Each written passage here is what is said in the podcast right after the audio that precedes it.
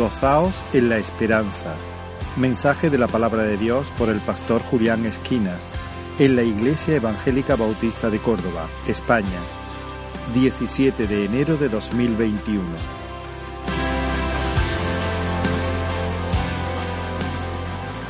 Qué bendición poder un, un día más, un domingo más, poder venir aquí junto con el pueblo de Dios, con los hermanos juntos y adorar a nuestro Señor y escuchar su palabra. Amén.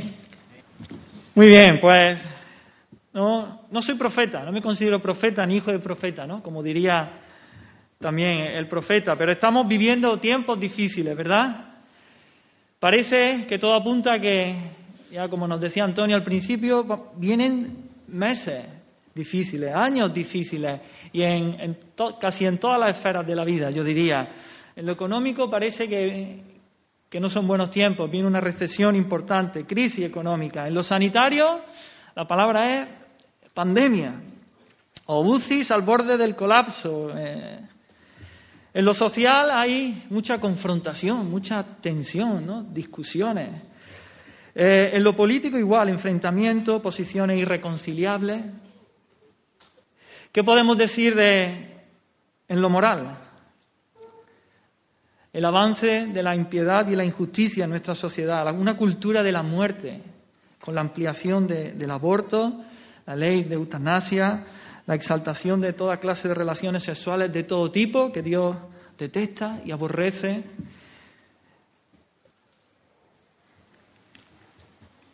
Este es el escenario y, y si hay una palabra que quizás defina este tiempo, el tiempo que tenemos por delante, Si hay una palabra que, defina este tiempo, a mí se me venía a la mente incertidumbre, ¿no? Incertidumbre. No sabemos qué va a pasar. Eh, cuando nos juntamos con la gente, bueno, a ver, a ver qué pasa, a ver, a ver cuándo termina esto, como también nos, recordaba Antonio al principio. ¿Cuándo se acabará? Incertidumbre de cuándo se acabará la, la pandemia. ¿Será la vacuna eficaz? ¿Me pongo o no me pongo la vacuna? Incertidumbre Incertidumbre respecto a cómo se transmite el virus. Hoy nos dicen una cosa, mañana nos dicen otra, o la contraria. ¿Qué medidas hay que tomar? ¿El aforo al 30%, al 50%? ¿Nos volverán a confinar? ¿A qué hora será el toque de queda? ¿A las 8, a las 11, a las 9? ¿Cuántas personas podremos reunirnos? ¿Cuatro, seis? Incertidumbre ¿Hasta qué hora pueden estar abiertas las tiendas? ¿Hasta cuándo tendremos que llevar eh, la mascarilla? Hay mucha incertidumbre. No sabemos qué va a pasar en los próximos meses y en los próximos años. Y esta incertidumbre nos puede llevar a la desesperanza o a la desesperación. No sé si os pasa, pero hay como ese ambiente. En el ambiente parece que hay ese, esa emoción, ese sentimiento de, desesperanza y desesperación. Eso nos puede llevar a la angustia, a no saber qué hacer, a no ver salida en toda esta situación y, caer en la, en la ansiedad, en la depresión. Todo esto nos puede hundir en un estado de tristeza o de apatía, de falta de ilusión, falta de ganas de vivir, de desaliento. Y, pensando y meditando en todo esto, el Señor me llevaba a este texto que vamos a leer. Abrimos nuestras Biblias, hermanos, en Romanos capítulo 12. Romanos capítulo 12, versículos del 11 al 13.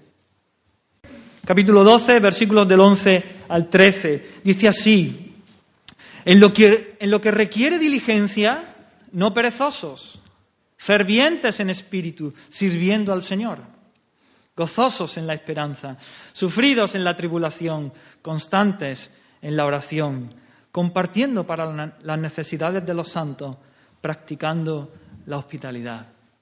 Amén. Vamos a orar una vez más, vamos a poner este tiempo en las manos del Señor. Gracias, Dios mío, una vez más por tu palabra, Señor. Tu palabra que es lumbrera nuestro camino, Señor. Tu palabra que es nuestro, nuestro alimento, Señor. Nuestra guía, Gracias por, tu palabra, gracias porque tú te has revelado a través de ella y podemos conocerte. Gracias por las promesas que podemos encontrar en ella, Señor. Te pido que en esta mañana nos hable, que en esta mañana nos alimente, Señor. Que en esta mañana, Señor, nos llene una vez más de tu Santo Espíritu. Que en esta mañana, Señor, tú derrames, Señor, de tu amor, por tu Espíritu Santo, tu amor y que inunde nuestros corazones. Que una vez más, Señor, en esta mañana tú nos llenes de, esperanza, Señor. Que podamos mirarte a ti, Señor, mirar al siglo venidero, a lo que está por venir, Señor, y podamos llenarnos de esperanza y de gozo, Señor. Oh, muévete, Espíritu Santo. Tómame, Señor. Y a ti sea la gloria, siempre y siempre, Señor. Amén. En el texto que hemos leído se nombran muchas cosas muy importantes y que, creo que van a ser cosas importantes, fundamentales en los meses que tenemos por delante. Son cosas en las cuales creo que como pueblo de Dios vamos a tener que perseverar, vamos a tener que trabajar y esforzarnos en ello. Se nos habla aquí de la pereza. Vienen tiempos en los que vamos a tener que trabajar y trabajar duro. Y, y si alguna vez nos hemos despistado y hemos sido perezosos, vamos a tener que dejarlo. Se nos habla de ser fervientes en espíritu y sin duda que vamos a necesitar, como nunca antes, hervir en el espíritu, llenos del Espíritu Santo, fervorosos en las circunstancias que se van a presentar. Se nos habla aquí de la esperanza cristiana y del gozo que, viene con ella y cómo debemos regocijarnos en, ella. Se nos habla de la tribulación y cómo tenemos que perseverar en medio de la tribulación y cómo tenemos que soportarla con paciencia. Se nos habla también de la oración y cómo debemos ser persistentes, diligentes y entregarnos a la oración. Se nos habla de, de las necesidades de nuestros hermanos que nuestros hermanos pueden tener y cómo debemos de participar de esas necesidades y compartir con ellos. Se nos habla de la hospitalidad y de cómo tenemos que practicarla. Creo que todas estas cosas son cosas, siempre han sido cosas fundamentales, características del pueblo de Dios, pero básicas e importantes y que vamos a tener que, que perseverar en ellas en los tiempos que vienen. Pero hoy, en el día de hoy, vamos a estar hablando, vamos a estar exponiendo lo que es el versículo 12 concretamente la esperanza cristiana. La esperanza cristiana que, nos lleva al gozo, como dice el texto, gozosos en la esperanza. Así que el mensaje de hoy tendrá dos puntos. Uno, esperanza, dos, gozo.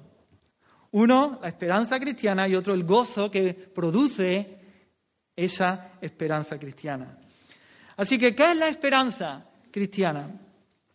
La, la palabra la palabra en griego es elpis, que significa lo que se espera, lo que se espera. Y por definición la esperanza siempre está en el futuro, ¿verdad? En hebreo se dice la esperanza que está puesta delante de nosotros, lo hemos leído. En Colosenses se nos dice la esperanza que nos está guardada en los cielos. Siempre habla de algo que está por delante, que está por venir. Pero esta palabra, elpis, esperanza en griego, tiene una connotación de esperar algo, pero esperarlo con anhelo, esperarlo con placer, con expectación, con confianza, tener muchas ganas de que eso llegue y mirar hacia esa esperanza de esa manera. Dice eh, en Tito 2.13, aguardando la esperanza bienaventurada y la manifestación gloriosa de nuestro gran Dios y Salvador Jesucristo. Aguardando, esa es la idea, ¿no? Con mucha expectación, con mucha expectativa, con muchas ganas, con deseo grande de que eso que está por delante venga, suceda, acontezca. Ahora bien, ¿qué esperamos? ¿Cuál es la esperanza cristiana? ¿Cuál es el contenido de esta esperanza cristiana?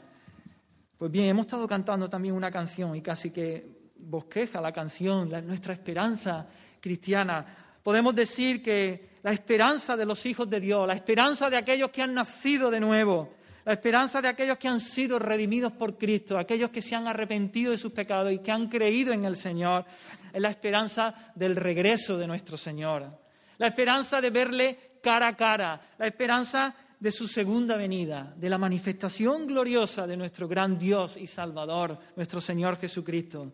Es la esperanza también de que nuestros cuerpos sean redimidos, de que se nos dé nuestro cuerpo glorificado, cuerpos que ya no tendrán que enfrentar la enfermedad, el dolor, sino que estén sanos, cuerpos glorificados, semejantes al de Cristo.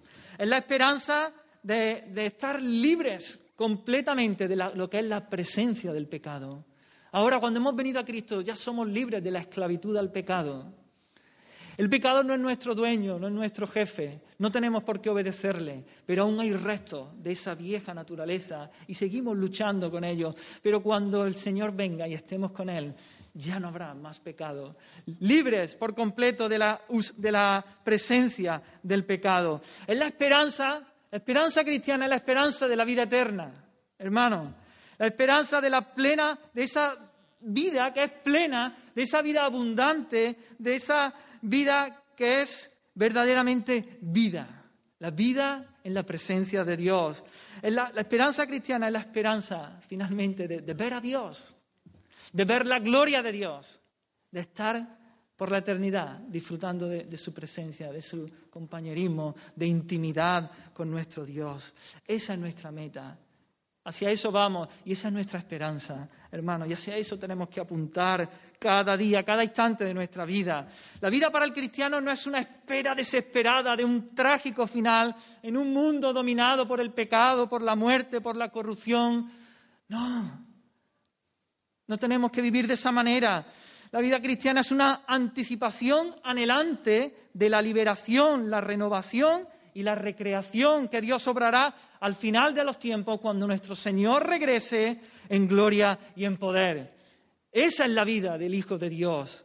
Esa anticipación expectante de lo que viene, hermanos. Nuestro Señor viene y estaremos con Él por la eternidad. Y esta esperanza, esta esperanza es cierta. Esta esperanza es segura, hermano. Cierta y segura. Hemos de distinguirla de la de la esperanza, de la palabra esperanza como la usamos en el lenguaje ordinario y cotidiano. En el uso, en la vida diaria, usamos esta palabra esperanza expresando un deseo de que algo bueno nos suceda en el futuro, ¿verdad? Deseamos que cosas buenas nos sucedan en el futuro. Y a esto se le añade cierta creencia de que, de que eso que esperamos de verdad pues llegue a suceder. La, creencia de que eso va a acontecer. Pero no hay certeza. Hay pocas posibilidades de que suceda o hay incertidumbre, depende de la, de la situación. Por ejemplo, yo puedo decir, tengo la esperanza de que este año los jóvenes nos vayamos de acampada en Semana Santa, ¿verdad? Ya el año pasado no pudimos y este me da a mí que, va a ser que no. Pero, tengo muchas ganas, tengo la esperanza de que, de que eso, quiero, deseo, pero no tengo la certeza, no tengo la seguridad de que eso va a suceder, de que eso sea así. Expresamos incertidumbre cuando ah, decimos esa expresión, tengo la esperanza. Ahora bien, esta no es la esperanza cristiana, esta no es la esperanza de que nos hablan las escrituras, sino que la esperanza de la que nos habla la Biblia es una esperanza firme, segura, cierta, no incluye la posibilidad de puede que sí o puede que no. No, es certeza. Tenemos la garantía de que será así. Todas estas cosas que hemos dicho, de que el Señor viene, de que recibiremos cuerpo glorificado, de que no habrá más pecado, de que veremos la gloria de Dios, esto es sí, esto viene sí o sí, no puede que sí o puede que no. Esto es cierto y es seguro. ¿Por qué podemos tener esta seguridad? ¿En base a qué podemos tener esta certeza? La Biblia nos enseña también que es en base a las palabras de Dios, en base a las promesas que Dios ha dado. Y esa promesa y esa palabra de Dios se cumplirán porque son de Dios, porque Dios las ha dicho, porque Dios las ha dado y Dios no miente. Dios no es hombre para que mienta, ni hijo de hombre para que se arrepienta. Así que está anclada en la palabra de Dios, en las promesas de Dios, en el carácter de Dios, en quién es Dios y también en, la, en Jesucristo, en su persona y en su obra redentora allí en la cruz del Calvario en favor nuestra. En Dios y su palabra, que, que es lo mismo, una fluye de la otra, y en Cristo y su obra, que también fluye una de la otra. Vamos a ver en Romanos 5.2, Romanos 5.2 es un texto muy conocido. Dice ahí, justificados pues por la fe, tenemos paz para con Dios por medio de nuestro Señor Jesucristo, por quien también tenemos entrada por la fe a esta gracia en la cual estamos firmes y nos gloriamos en la esperanza de la gloria de Dios. Fijaros, ahí dice, en la última parte del versículo, nos gloriamos en la esperanza de la gloria de Dios. Ahora bien, ¿por qué? ¿Por qué podemos gloriarnos? ¿Por qué podemos gozarnos en esa esperanza de la gloria de Dios? Bien, dice, versículo 1, porque hemos sido justificados por la fe. Porque Dios nos ha perdonado todos nuestros pecados.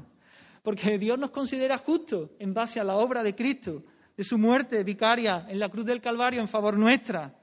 Él ha imputado, ha puesto sobre nuestros hombros toda la justicia de Cristo y hemos sido declarados justos. En segundo lugar, dice que tenemos paz para con Dios. Gracias a Jesús, gracias a su obra, ahora estamos reconciliados con Dios. Ahora somos amigos de Dios, no, somos enemigos de Dios, no tenemos a Dios como nuestro enemigo, nosotros no somos su enemigo, sino que Él nos ha reconciliado en base a la obra de Cristo en la cruz. Y en, tercer lugar, versículo 2, dice que, que estamos firmes en la gracia. Estamos, dice, en esta gracia en la cual estamos firmes. Gracias a Jesús tengo acceso a la gracia de Dios y ahí estoy seguro, estoy protegido como un bebé en los brazos de su madre. De manera que nuestra esperanza, hermanos, no está fundada en la arena. El cimiento de nuestra esperanza no está en la arena. El cimiento es algo seguro, inconmovible, que está basado y fundamentado en Cristo y en su obra allí en la cruz del Calvario, su obra perfecta y completa allí. El autor de Hebreos también expresa la seguridad de esta esperanza. Dice, mantengamos firme sin fluctuar la profesión de nuestra esperanza. Y dice, porque fiel es el que prometió. Ahí la tenemos, porque fiel es el que prometió. Mantengamos firme, hermano, sin fluctuar la profesión de nuestra esperanza. Firmes, sin fluctuar, no de un lado para otro, firmes en la esperanza. ¿Por qué? Porque fiel es el que lo prometió, porque fiel es Dios que lo ha prometido. Así que la esperanza tiene su raíz en la fidelidad de Dios y en la promesa de Dios. Y, un poco antes, en Hebreos 6, el texto que hemos leído antes, Hebreos 6, del 17 al 20, dice, por lo cual, queriendo Dios mostrar más abundantemente a los herederos de la promesa la inmutabilidad de su consejo, interpuso juramento. Mira, está diciendo aquí, mira, Dios lo ha prometido y Dios además lo ha jurado. Su consejo, su propósito, sus planes se van a cumplir. ¿Por qué? Porque Él, su promesa es inmutable y además Él lo ha jurado. Él ha puesto su nombre, su honor. Él ha jurado por sí mismo, Dios ha jurado por sí mismo, por su nombre, de que Él va a cumplirlo. Dice, para que por dos cosas inmutables en las cuales es imposible que Dios mienta, tengamos un fortísimo consuelo los que hemos acudido para asirnos de la esperanza puesta delante de nosotros, la cual tenemos como segura y firme ancla del alma. Esta esperanza es un ancla, un ancla, dice, segura y firme. Como nos ha explicado nuestro hermano Antonio, el ancla se echa, el barco echa el ancla y el ancla cae al suelo del mar y ahí no se mueve. El barco ya no se mueve, venga lo que venga, venga la, tempestad o la tormenta, no se mueve. Así que esa es nuestra esperanza, segura como un ancla, firme como, un ancla, pero sigue diciendo, y que penetra hasta dentro del velo, donde Jesús entró por nosotros. Nuestro Señor Jesús vino a la tierra, vivió una vida perfecta, murió en la cruz del Calvario, fue sepultado, pero al tercer día se levantó de entre los muertos y ascendió a los cielos.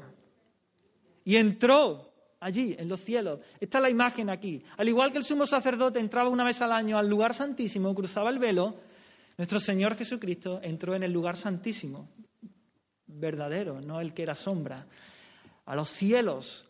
Allí está nuestro Señor Jesucristo, a la diestra en la majestad de las alturas, a la diestra del Padre. Y Él allí está ejerciendo, dice, entró como precursor, hecho sumo sacerdote para siempre.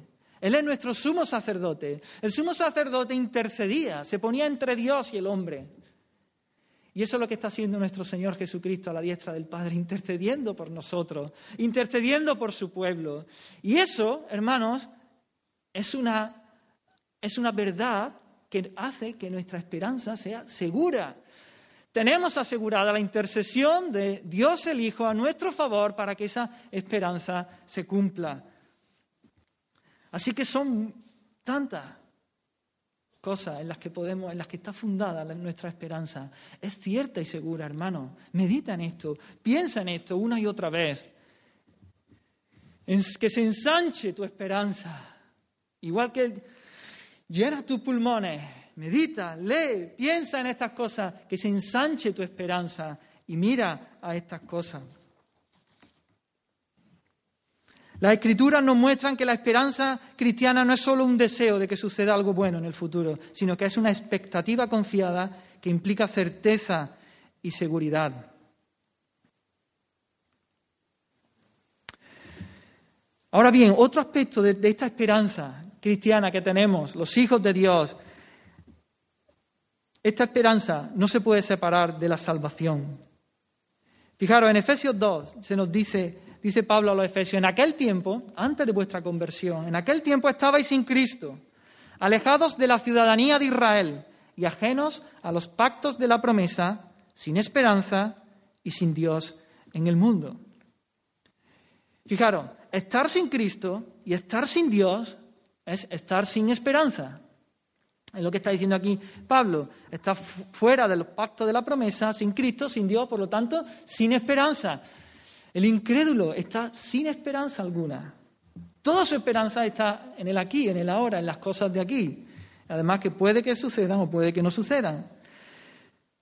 Ahora, Pedro en su primera carta nos dice que en la regeneración, en el mismo momento que nacemos de nuevo, él imparte vida, nos cambia el corazón y nacemos a esa esperanza. Tenemos, se nos da esa esperanza de la que hemos estado hablando. Dice, bendito, en 1 Pedro 1, bendito el Dios y Padre de nuestro Señor Jesucristo, que según su grande misericordia nos hizo renacer para una esperanza viva. En el momento en el que Dios nos hace nacer de nuevo, en el momento en el que Dios sopla la vida de Dios en nosotros, y nacemos de nuevo, nacemos del Espíritu, nacemos, dice aquí, para una esperanza viva. Y dice, y sigue diciendo, para una herencia incorruptible, incontaminada, inmarcesible, que está reservada para nosotros en los cielos. Así que nuestra salvación fue planeada en la eternidad pasada. Dios eligió a un pueblo en la eternidad pasada. Ahora, en el presente, Dios los llama por medio de la predicación del Evangelio el Espíritu Santo obra ese nuevo nacimiento en nosotros y nosotros venimos a Cristo, nos arrepentimos y creemos y nacemos para esa, para esa esperanza. Ahora, la, esperanza también nos habla de una consumación futura. Y a partir de que venimos a Cristo, empezamos a andar y a caminar en los caminos del Señor y vamos, el Señor nos, empieza a santificar, empezamos a crecer a la imagen de Cristo, a ser más como Cristo, a ir desechando la, vieja naturaleza, ir desechando todos esos deseos pecaminosos que antes teníamos. Pero nuestra salvación no se consumará hasta el final, hasta cuando el Señor venga, como, ya, como antes hemos dicho, y, y elimine la presencia del pecado y recibamos un cuerpo glorificado, ya no habrá más muerte, no más pecado, no más dolor. Ahí nuestra salvación se completará finalmente. Así que la esperanza también es esa esperanza en esa salvación final, completa y terminada.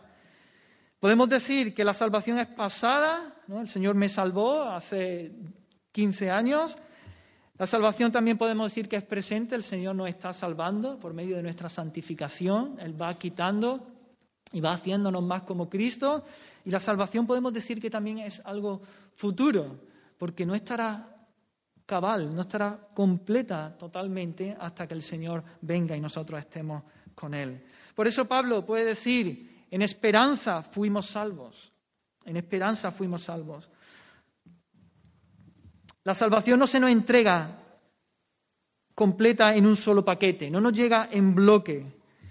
No recibimos todos los beneficios de nuestra salvación en el momento de nuestra conversión, sino que viene a nosotros como una promesa más de porvenir.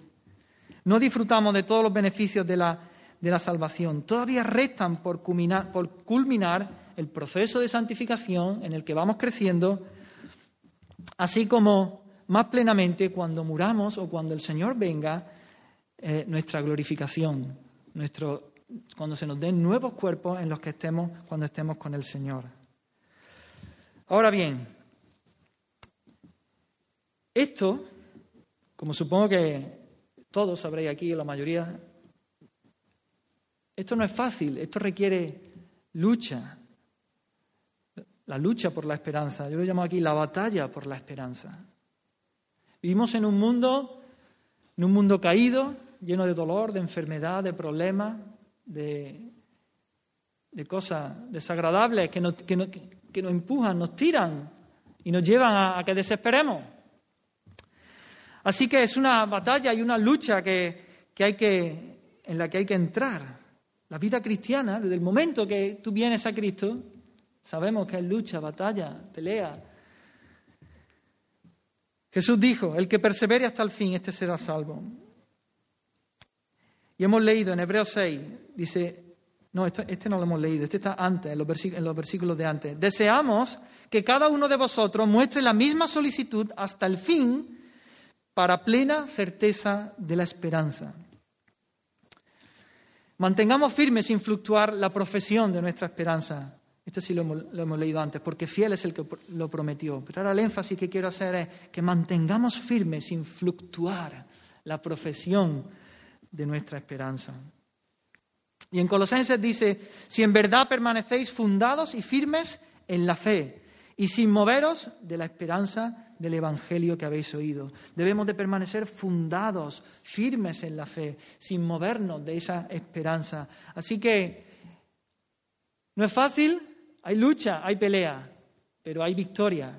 Y tenemos que, y es una pelea que tenemos que hacer el Hijo de Dios para no vivir la, vida arrastrando los pies, para no vivir con, semblantes eh, lúgubres, ¿no? Puede haber, hay tristeza y puede haber momentos de tristeza, pero el semblante, el tono de tu cara eh, del Hijo de Dios es de esperanza y de gozo, por tanto.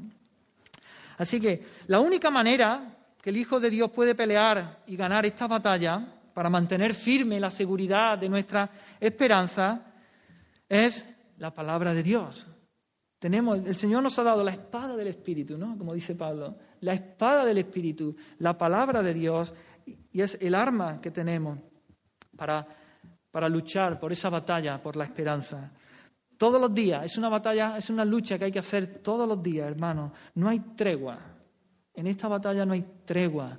Cada día debemos de acudir a nuestro Señor y a las Escrituras. Romanos 15:4, ese también, si lo podéis poner, Romanos 15:4 dice, porque las cosas que se escribieron antes, las cosas que se escribieron antes, y el versículo anterior está hablando, cita a un salmo, es decir, toda la escritura, toda la Biblia, Antiguo y Nuevo Testamento, las cosas que se escribieron antes para nuestra enseñanza se escribieron, a fin de que por la paciencia y la consolación de las escrituras tengamos esperanza. Tres cosas que quiero destacar aquí. La primera dice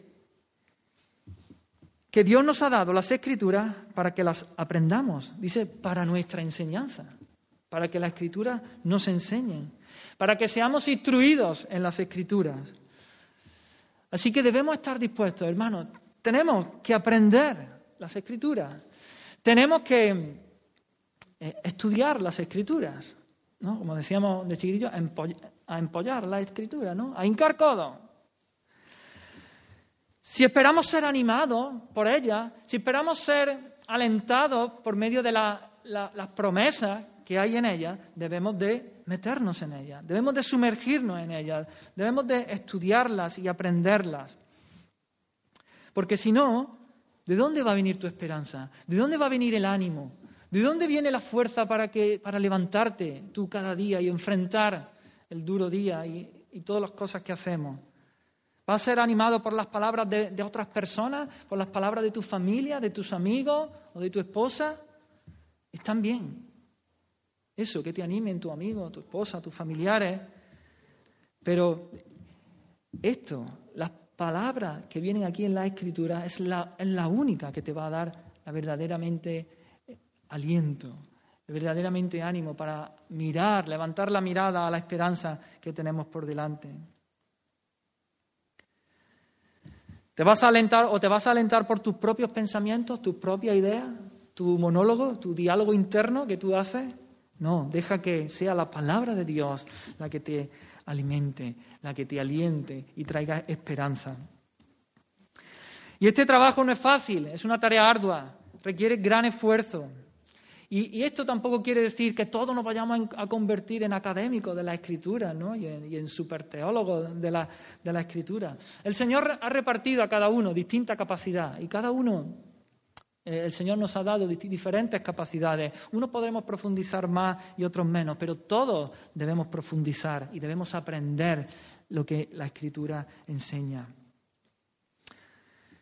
El creyente debe esforzarse en aprender la escritura, en instruirse en ella y no solo en leerla por encima, hermano, no solamente de pasada, no solamente una lectura superficial. La batalla por la certeza de la esperanza se gana profundizando en las verdades contenidas en la escritura, anclando, anclando tu vida en esas verdades, echando raíces ahí. Y para eso se necesita lectura, meditación, tiempo, memorización, estudio de la palabra, todo ello regado, claro, con, la oración. Es que para mí es que es, lo mismo, ¿no? Yo oramos las escrituras, leemos, las estudiamos, las memorizamos en un espíritu de oración, hablando con Dios y en ese ambiente.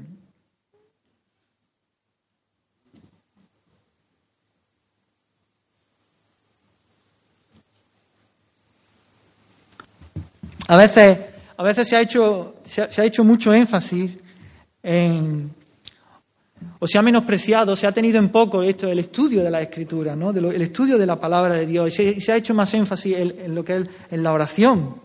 Eh, se decía algo así como hay que orar más y estudiar menos. Hay que, hay que buscar al Señor y, dejarse de tanto, de tanto estudio de la palabra. Pero esto, es, esto no es una contradicción, ¿no?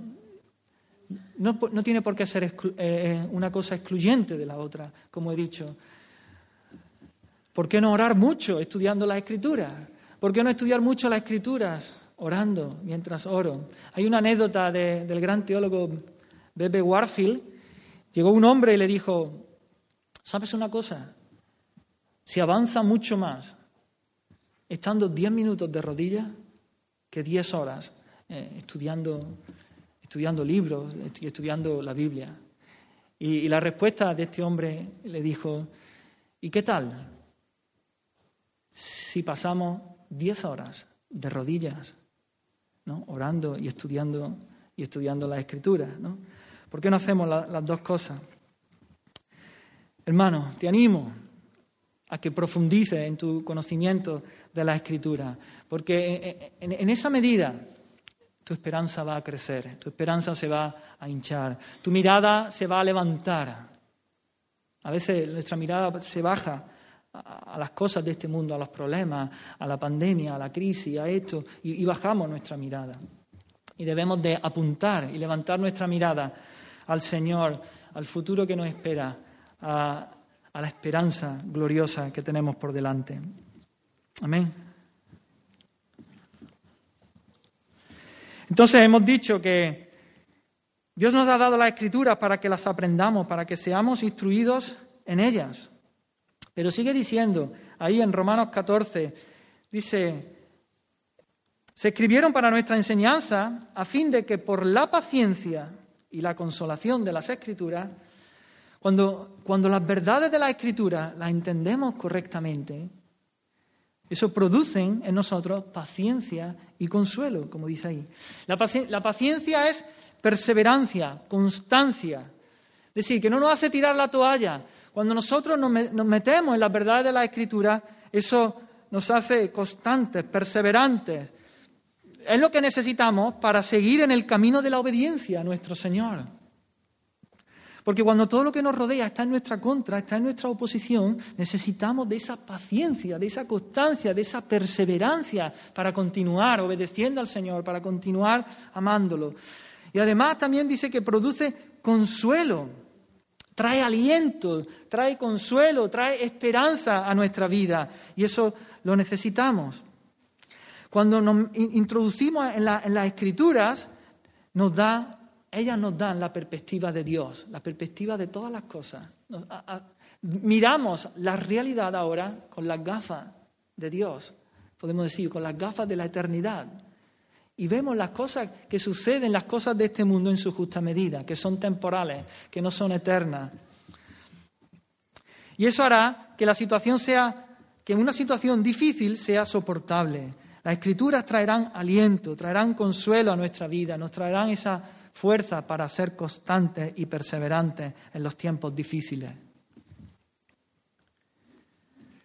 Así que si quieres tener el poder de perseverar, si quieres perseverar hasta el final en el camino de la obediencia al Señor, hermano, apaga la radio y medita en la Escritura.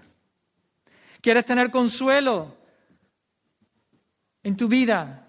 Pues apaga la tele y medita en la palabra de Dios. O apaga tu móvil, o el internet, o, lo que sea, y pasa más tiempo en oración y meditación de la Escritura. Pasa más tiempo en la presencia de Dios que viendo la tele o escuchando la radio o, leyendo el periódico o el Facebook o Instagram o lo que sea. No te digo que te, que te abstraigas de la realidad. No te digo que te salgas del mundo. No te digo que ignores lo que lo que está sucediendo en el mundo. No, estamos aquí en el mundo. Estamos viviendo aquí en medio, eh, eh, en medio de, de esta sociedad. Mira el telediario en la tele, pero acude a la escritura. Escucha las noticias de la radio, poco, no mucho, y medita más en la palabra de Dios. Cuando te llenas más de, las noticias del telediario que de la palabra de Dios, empieza la desesperanza. Nuestra mirada empieza a bajar. Medita más en la palabra de Dios. Lee el periódico, sí. Estate informado de lo que pasa a tu alrededor, pero luego acude a la Biblia. Empápate de ella, empápate de las verdades que hay ahí, de las promesas de Dios y llénate de esperanza. Y viviremos y andaremos en medio de este mundo con un montón de problemas y de enfermedades y de lo que sea. Pero andaremos llenos de esperanza, con nuestra mirada puesta en la ciudad celestial, con la ciudad puesta en nuestro Dios, en la segunda venida de nuestro Señor, esperándolo, anhelantes y fervientes. Así que hemos dicho, estamos ahí en, Romanos, Romanos 15, ¿no? Dios nos ha dado las escrituras para que aprendamos, para que las aprendamos, para que seamos instruidos en ellas. Y eso produce paciencia, ¿no? constancia, perseverancia y consuelo, trae aliento. Y en tercer lugar, dice, dice el texto, para que a fin de por la paciencia y la consolación de la Escritura tengamos esperanza. La consecuencia final es que tengamos esperanza. Ese es el objetivo. El objetivo de la Escritura es sostener nuestra esperanza. Acudimos a la, a la Biblia, y allí tenemos historias de hombres y mujeres que perseveraron, que obedecieron a Dios, que le sirvieron y su ejemplo nos llena de esperanza. Tenemos ahí el ejemplo de Abraham. La semana pasada lo estuvimos viendo. El Señor lo llamó sin saber a dónde iba. Recibió promesa de una gran descendencia, darle un pueblo sin embargo, a él, anciano, su esposa estéril, recibió promesa de una tierra y cuando llegó estaba ocupada por los cananeos. Pero él se llenó de esperanza, miraba al Señor. Dice en Romanos 4, él creyó en esperanza contra esperanza. No se debilitó en la fe al considerar su cuerpo, que estaba ya como muerto, siendo de casi 100 años, o la esterilidad de la matriz de Sara. Tampoco dudó en incredulidad de la promesa de Dios, sino que se fortaleció en fe dando gloria a Dios, plenamente convencido de que era también poderoso para hacer todo lo que había prometido. Oh, como decía Antonio, cada palabra aquí se fortaleció en fe, no dudó por incredulidad, plenamente convencido de que Dios es poderoso para cumplir lo que había prometido. Por la fe Abraham obedeció, siendo llamado obedeció para salir al lugar que había de recibir como herencia y salió sin saber a dónde iba. Y por la fe habitó como extranjero en la tierra prometida, morando en tiendas, no, no echando sus raíces allí en la tierra, sino morando en tierra. Dice, porque esperaba la ciudad que tiene fundamentos, cuyo arquitecto y constructor es Dios. Abraham sabía que su herencia no era ese trozo de tierra, era Dios, era la ciudad de Dios.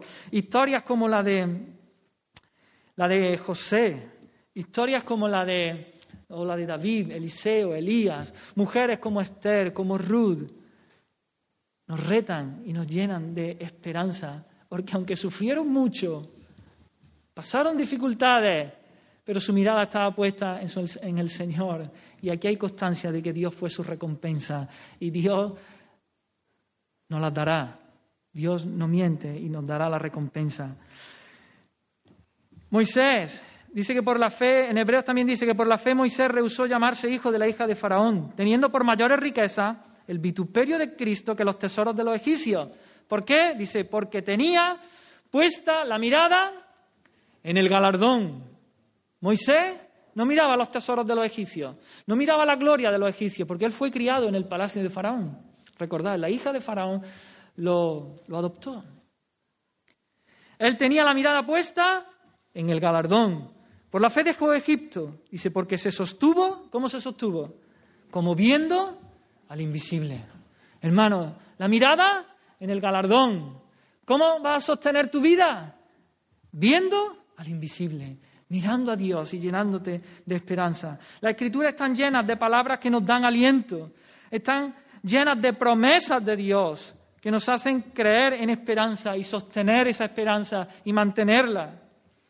El Señor dice, no temas porque yo estoy contigo, no desmayes porque yo soy tu Dios que te esfuerzo, siempre te ayudaré, siempre te sustentaré con la diestra de mi justicia.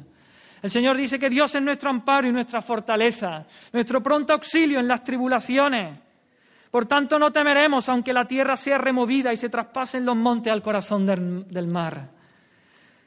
La Biblia dice que los que esperan en el Señor tendrán nuevas fuerzas. Necesitas eso cada día para avanzar. Levantarán alas como las águilas, correrán y no se cansarán, caminarán y no se fatigarán. Las Escrituras nos dicen, no temas ni desmayes, porque Jehová tu Dios estará contigo donde quiera que vayas. La Biblia nos dice que torre fuerte es el nombre del Señor y que a Él correrá el justo y será levantado. La Escritura dice, me tomaste de la mano derecha y me has guiado según tu consejo y después me recibirás en gloria. Y así podríamos seguir. Y el que ha comenzado en vosotros la buena obra, la perfeccionará hasta el día de Jesucristo, hasta que el Señor venga él nos va a seguir perfeccionando. Es la esperanza, hermano, la que nos hace seguir adelante en medio de este mundo de desesperanza. En este mundo donde todo es incertidumbre, temor, miedo, es la esperanza de la que hemos estado hablando la que nos sostiene en los momentos difíciles. La vida en este mundo es un peregrinar difícil, lleno de pruebas, de obstáculos, lleno de frustración, de sinsabores, dolor, enfermedad. Y la fuerza para resistir proviene de la esperanza que tenemos delante de nosotros. Y la esperanza que tenemos delante de nosotros nos viene y nos sostiene por medio de las escrituras, hermanos. Así que, una vez más, te animo, hermano, cojamos, agarremos nuestra Biblia cada día, cada día, agarra la Biblia, léela, medítala, apréndela, y ora, busca al Señor, ten comunión con el Señor, ten comunión con el Espíritu Santo que mora en ti y llénate de esperanza. Que Dios por su Espíritu insufle y te llene y te expanda de esperanza y puedas salir a, a vivir la vida en este mundo lleno de esa, de esa esperanza, con muchos problemas, con dificultades, con enfermedades pero mirando, mirando al Señor, mirando la esperanza que tenemos por delante. Ahora bien, ¿qué produce esa esperanza?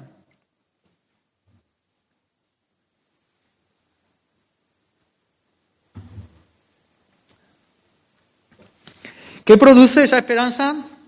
Lo dice nuestro texto. Son cuatro palabras. Dice gozosos en la esperanza. Produce gozo. La esperanza cristiana produce el fruto del gozo.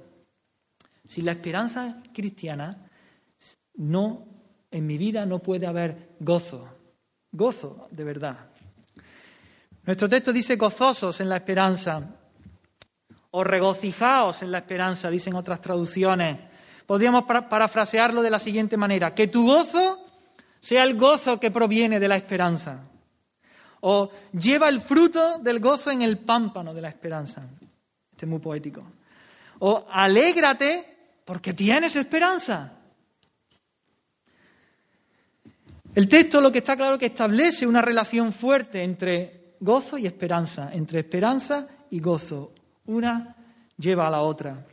¿Cuáles son las características de este gozo, de este gozo cristiano? El gozo cristiano es, hermano, una respuesta espontánea y emocional del corazón. Una respuesta espontánea y emocional con nuestras emociones del corazón. No es un acto de fuerza de voluntad. No es algo que yo pueda decidir, ahora voy a gozarme.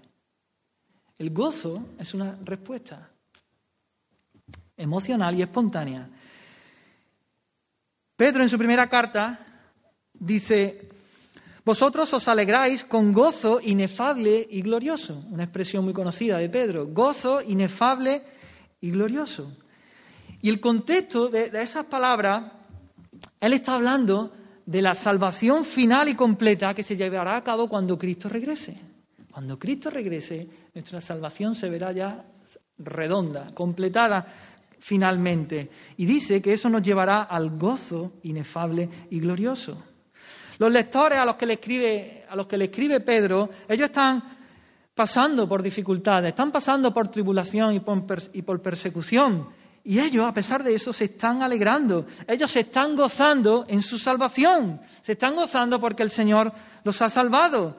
Están llenos de pruebas, de dificultades, pero se gozan. ¿Por qué? Porque aman a Cristo, porque creen en Él, porque los ha salvado. Y eso hace, como consecuencia, que ellos estallen en, gozo, que ellos exploten, que se alegren con ese gozo inefable y glorioso. De manera que no podemos decidir regocijarnos, me voy a gozar, me voy a gozar, me voy a gozar. No, es una consecuencia, es una respuesta. Lo que sí podemos hacer lo que sí puedes hacer, hermano, es hacer cosas que puedan llevarte y traerte a que ese gozo se provoque en tu vida. Y eso es lo que tenemos que hacer por medio de la esperanza.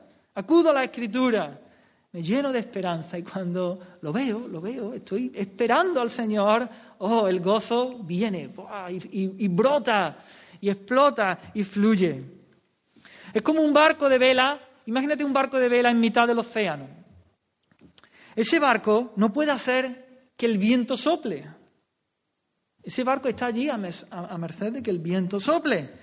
Pero ¿qué sí puede hacer el barco? El barco puede izar sus velas, extender sus velas, para que cuando el viento sople, pues el viento dé en sus velas y lo lleve hasta el lugar deseado, lo impulse hacia donde el barco quiere ir. Así, nosotros no podemos provocar el gozo. Pero sí podemos izar nuestras velas, hermanos, acudir a la Escritura, meditar en las verdades, proclamar las promesas del Señor, mirar al futuro, a la esperanza cierta y segura. Y eso provocará una respuesta espontánea. Eso hará que, saltemos de gozo. Provocará que el gozo venga a nuestra vida y nos gozaremos. Así que hemos dicho que el gozo es una respuesta espontánea y emocional del corazón, ¿no? que viene de, verdades, de promesas en las que, las que creemos, en las que meditamos, y eso hace que brote el gozo. El gozo cristiano también, en segundo lugar, es un gozo, o sea, eso sí, es un gozo profundo y fuerte.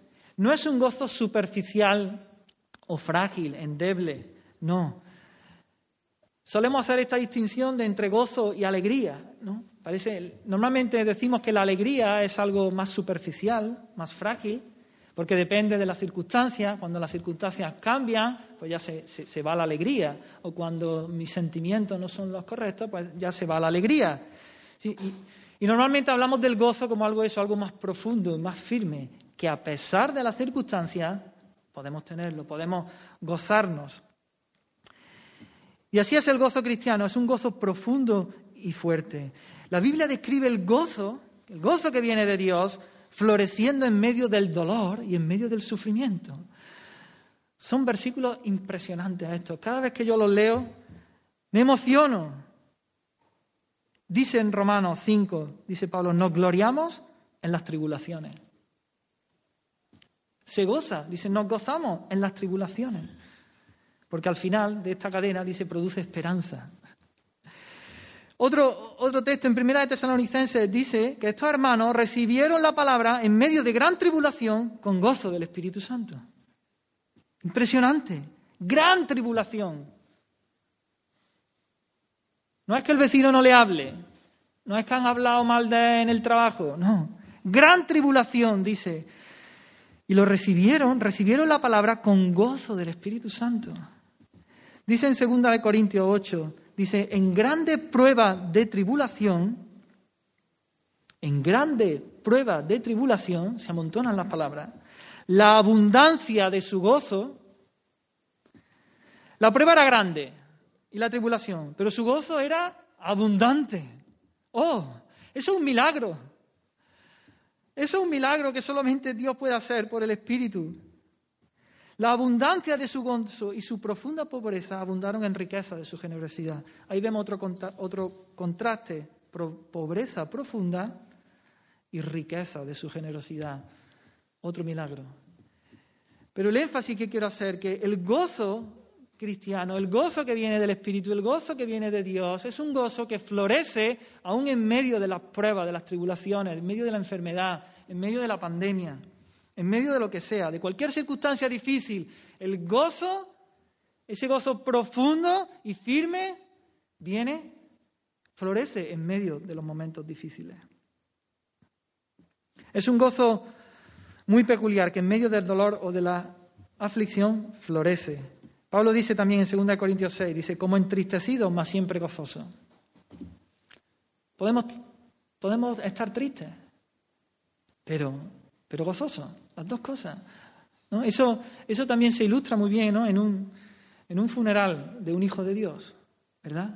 Hay tristeza, hay separación, ¿no? Se muere tu padre, tu madre, algún hermano y dice, ah, ya, no lo voy a, ya no lo voy a ver más, ¿no?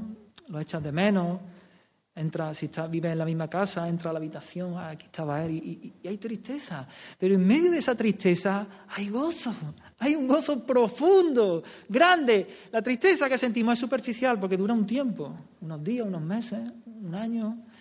Pero el gozo ese, el gozo de saber que está con el Señor, el gozo de saber que no es una despedida para siempre, sino que nos volveremos a ver. Así que aquí dice Pablo, como entristecidos, mas siempre gozosos. En tercer lugar, el gozo cristiano es espiritual, no es un gozo natural. Y esto lo hace diferente de todos los demás gozos. Cuando decimos que es espiritual, decimos que viene del Espíritu Santo, que tiene el carácter del Espíritu Santo. Hay un gozo natural que viene del Espíritu del hombre. Pero este gozo del que estamos hablando es un gozo que viene del Espíritu Santo, que se produce bajo la influencia del Espíritu de Dios. Como dice Galatas 5, dice, el fruto del Espíritu es, dice, amor y gozo y paz, paciencia, benignidad. Dice más cosas, pero el fruto del Espíritu es gozo. Ese es el gozo, el gozo que viene del Espíritu. Ya hemos leído en Tesalonicenses, dice que recibieron la palabra en medio de gran tribulación con gozo del Espíritu Santo. Es el gozo que viene del Espíritu Santo. En Romanos 14 también dice el reino de Dios no es comida ni bebida, sino justicia, paz y gozo en el Espíritu Santo. Jesús animó así también a, a sus discípulos. Le dijo, estas cosas os he hablado para que mi gozo esté en vosotros y vuestro gozo sea cumplido. Hablo esto en el mundo para que tengan mi gozo cumplido en sí mismos.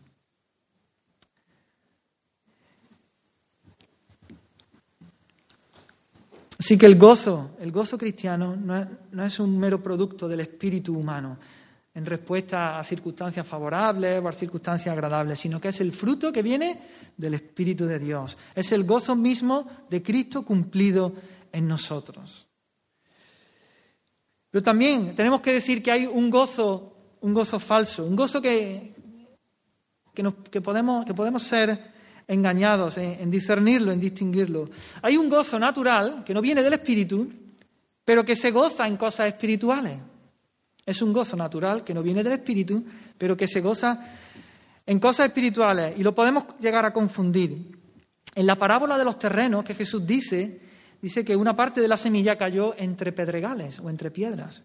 Y dice, Jesús dijo allí, este es el que oye la palabra y al momento la recibe con gozo oye la palabra, la palabra de Dios, oye el Evangelio, algo espiritual, dice, y la recibe con gozo. Podemos decir, uh, es el gozo del Espíritu. Ha escuchado el Evangelio, ha escuchado la palabra de Dios y la recibe con gozo. Pero no es así, porque sigue diciendo, pero no tiene raíz en sí, sino que es de corta duración. Pues al venir la aflicción o la persecución por causa de la palabra, luego tropieza. Cuando llega la aflicción, cuando llega la persecución, se va el gozo. Sin embargo, antes hemos dicho que el gozo de Dios, que el gozo del cristiano florece y, se expande y estalla aún en medio de la dificultad, en medio de los problemas y de la tribulación y de la persecución. Este tipo de gozo del que vemos aquí en la parábola, que se desvanece cuando, cuando viene la persecución, es un gozo superficial y frágil también. ¿Por qué? Porque, porque su gozo no estaba en Dios, su gozo no estaba en, la palabra o en el Evangelio que estaba escuchando. Su gozo estaría en, ciertos beneficios, ciertos consuelos que podemos encontrar en, sí, en Dios o en el Evangelio. Aquí puede haber personas que vengan cada domingo a escuchar la palabra de Dios, a escuchar el Evangelio, y salen con un gozo y que no sea un gozo que viene del Espíritu, que sea un gozo superficial y frágil. Te animo a que examines tu vida. ¿Qué pasa cuando vienen los problemas, las dificultades, la enfermedad? ¿Te ocurre, como dice aquí, que se esfuma, se va cuando vienen los problemas? ¿O es un gozo que, a pesar de todas las dificultades y problemas, es un gozo que está ahí y que florece, porque no depende de las circunstancias, porque no es frágil, porque es un gozo profundo, es un gozo fuerte, es un gozo espiritual que viene del Espíritu Santo?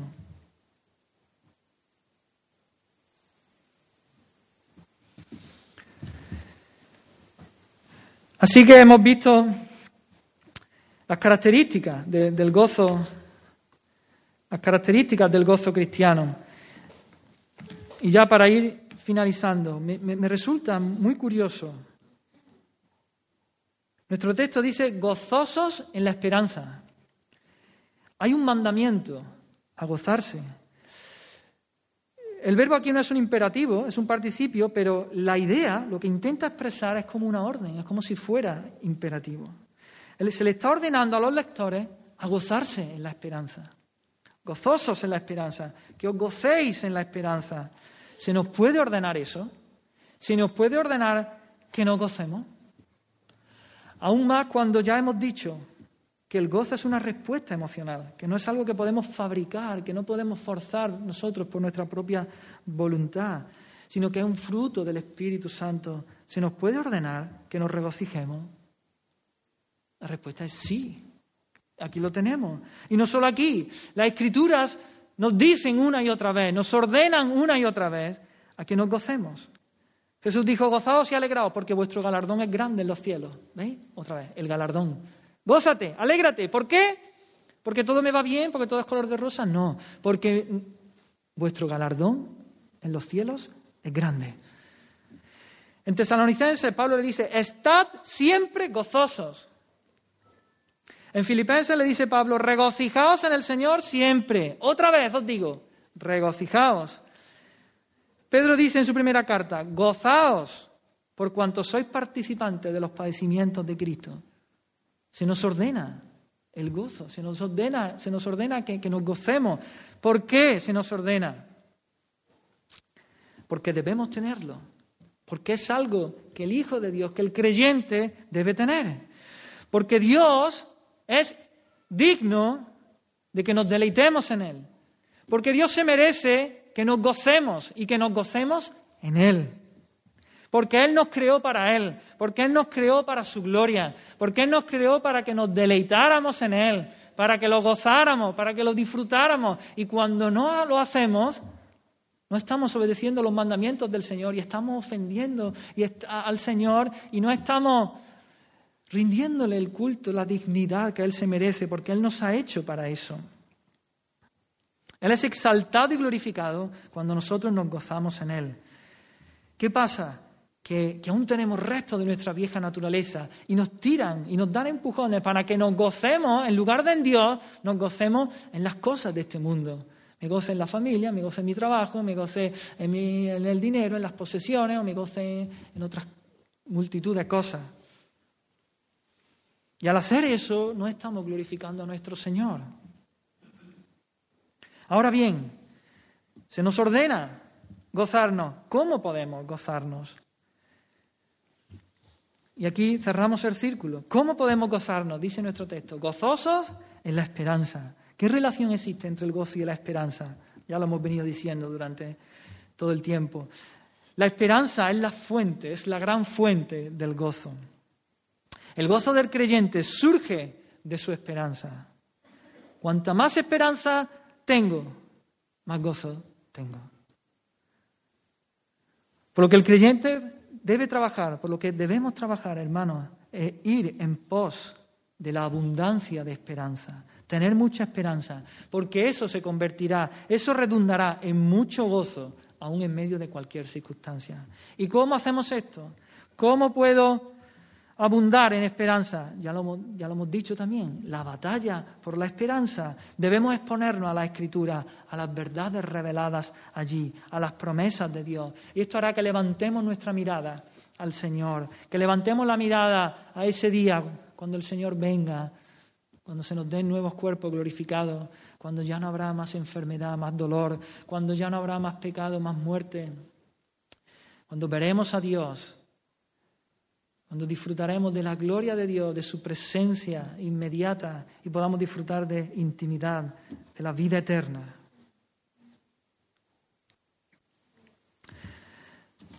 Así que si tú estás aquí y estás sin esperanza, estás sin Cristo, sin Dios, yo te digo, ven al Señor Jesucristo. Cree en el Señor Jesucristo. Si tú estás sin esperanza, ven al Señor. Él, Jesucristo, vivió una vida perfecta. Jesucristo vivió como, como un hombre, como un hombre tiene que vivir, obedeciendo a Dios, amando a Dios, como tú y yo no vivimos. Y sin embargo murió en la cruz como el peor de los pecadores, porque Él estaba cargando el pecado de aquellos que se acercan, que van a Cristo. Él estaba cargando con nuestros pecados para que nosotros pudiéramos tener vida. Él recibió el castigo y nosotros pudiéramos tener vida. Pero Él no se quedó ahí en la muerte, resucitó al tercer día ascendió a los cielos y ahora está a la diestra del Padre. ¿Crees esto? Si crees esto, hay esperanza para ti. Ven llorando tu pecado.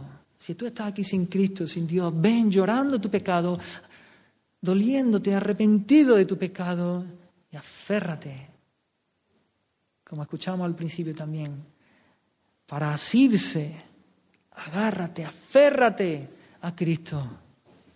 Solo Él puede salvarte, solo Él puede darte la esperanza. Solo en Él está la esperanza. Fuera de Él no hay esperanza, fuera de Él no hay gozo verdadero y profundo. Y si tú estás aquí, hermano mío, y, y te ves falto de esperanza, te ves sin esperanza, te ves que llevas a lo mejor una racha, una época que vas arrastrando los pies, que te, que te ha invadido el ambiente. Hay un ambiente de, eso, de, tristeza, de desesperanza, de incertidumbre. Y te has dejado llevar por ese ambiente y te ha, te ha conseguido calar y te ha empapado. Te digo, ven a Cristo también. Arrepiéntete de eso. Pídele perdón al Señor. Y empieza la batalla por la esperanza. Empápate, acude a la Escritura, acude al Señor. Cada día empieza a leer la Escritura, empieza a meditar en ella, a memorizarla, a profundizar y deja que se inflame dentro de ti esa esperanza y que eso salte en gozo y que eso te lleve al gozo. Porque ese es el fruto del Espíritu, porque esa es la vida cristiana, esa es la vida cristiana normal. Gozo, entristecido como entristecido, pero siempre gozoso en medio de pruebas y de tribulaciones, pero siempre con esperanza, siempre llenos de gozo. Oh hermano, si esta no es tu experiencia, ahí clama al Señor, clama al Señor y pelea y lucha la batalla, acude cada día al Señor y a la Escritura y a su palabra y a sus promesas. Vamos a orar. Gracias Señor por tu palabra. Damos gracias una vez más por, por Jesucristo su vida perfecta, su muerte en la cruz, su resurrección, su ascensión a los cielos, su intercesión a favor nuestra. Gracias, Señor. Gracias porque tú nos has dado, tú nos has hecho renacer para una esperanza. Porque te esperamos, Señor. Esperamos tu venida, Señor. Ven, Señor Jesús. Ven a por tu pueblo. Ven a por tu iglesia, Señor. Ven pronto, Señor, no tardes, Señor. Y mientras tanto, Señor, oh, ayúdanos, Espíritu Santo, a no bajar nuestra mirada, Señor. A tener nuestra mirada puesta en ti, a tener la mirada puesta en esa segunda venida, Señor. En ese día cuando te veremos cara a cara, Señor. Oh Espíritu Santo, llénanos Oro por mis hermanos, Señor. Si hay alguno, Señor, que, que, ha perdido de vista estas cosas, Espíritu Santo, redargúyelo y levántalo y levanta su mirada. Tráele a la memoria todas tus promesas, toda tu palabra, Señor. En el nombre de Jesús, Señor, hazlo. Te amamos, Señor. Perdónanos por las veces que, que perdemos de vista estas cosas, por la cantidad de veces que nos vemos enredados, Señor, en, los trajines de esta vida, Señor, y no te miramos a ti, no miramos al futuro, a esa esperanza segura, cierta. Oh Señor, hazlo, Señor. En el nombre de Jesús. Amén, Señor. Amén. Fija tus ojos en lleno de gracia y amor. Y lo terrenal